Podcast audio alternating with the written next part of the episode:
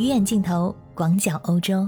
大家好，我是在欧洲的可可鱼，目前坐标奥地利维也纳。欢迎收听我的节目，关注欧洲的生活百态。这一次，我们来关注一下邻国德国将在九月二十六日举行的联邦大选。德国联邦大选目前进入了冲刺阶段，在倒计时不足一个月的时候，候选人实况辩论拉开了大幕。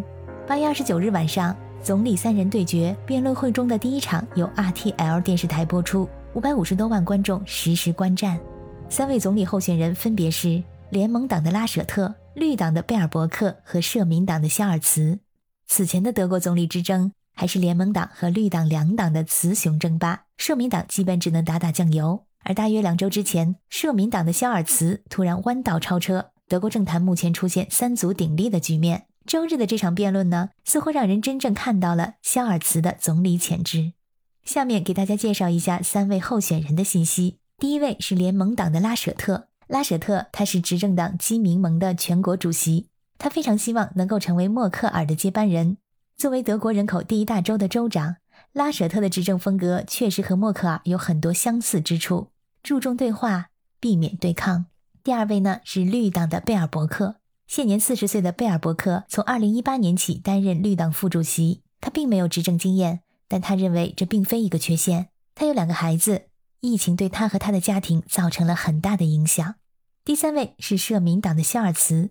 鉴于近年各项选举中连连败北，社民党决定推出一位务实派而不是激进派的候选人。肖尔茨是本届大联合政府的副总理兼财政部长，此前呢曾常年担任汉堡市长。这场电视辩论结束之后呢，民调结果显示。百分之三十六的观众认为社民党的肖尔茨是当晚的赢家，其次是绿党的贝尔伯克百分之三十，而拉舍特的表现则垫底，只有百分之二十五。在各种细分问题上，肖尔茨也是全面胜出。比如说，您更信任哪位候选人来领导国家，以及谁更加专业和具有能力等等。这场辩论为德国的大选增加了更多的悬念。德国的地位在欧盟内举足轻重。全欧洲都在关注德国的大选情况，我呢也观看了辩论的片段。在前五分钟，大家还都是彬彬有礼。等到提到了阿富汗问题，气氛马上开始紧张起来。德国在阿富汗的撤退行动效率很低，行动缓慢，引来德国全国上下的一片指责之声。三位政客开始唇枪舌剑，言辞激烈，特别是唯一的女性候选人贝尔伯克，对两位男性竞选对手毫不客气，直接问责。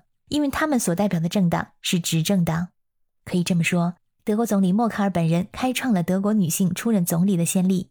在其至今的任期内，活跃在德国政坛的女性尤其多。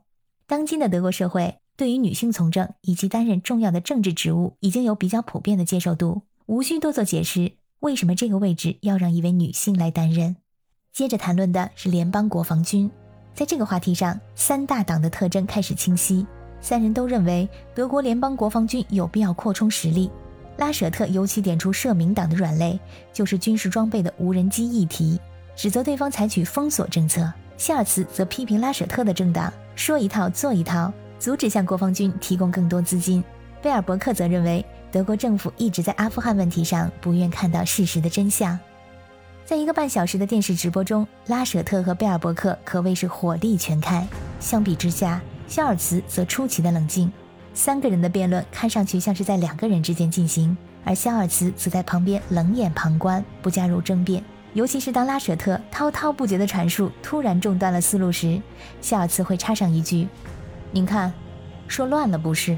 肖尔茨的风格很像默克尔，被称为新版默克尔，而德国选民对他的青睐则反映出，在默克尔执政十六年之后，德国人对这种执政风格依旧没有厌倦。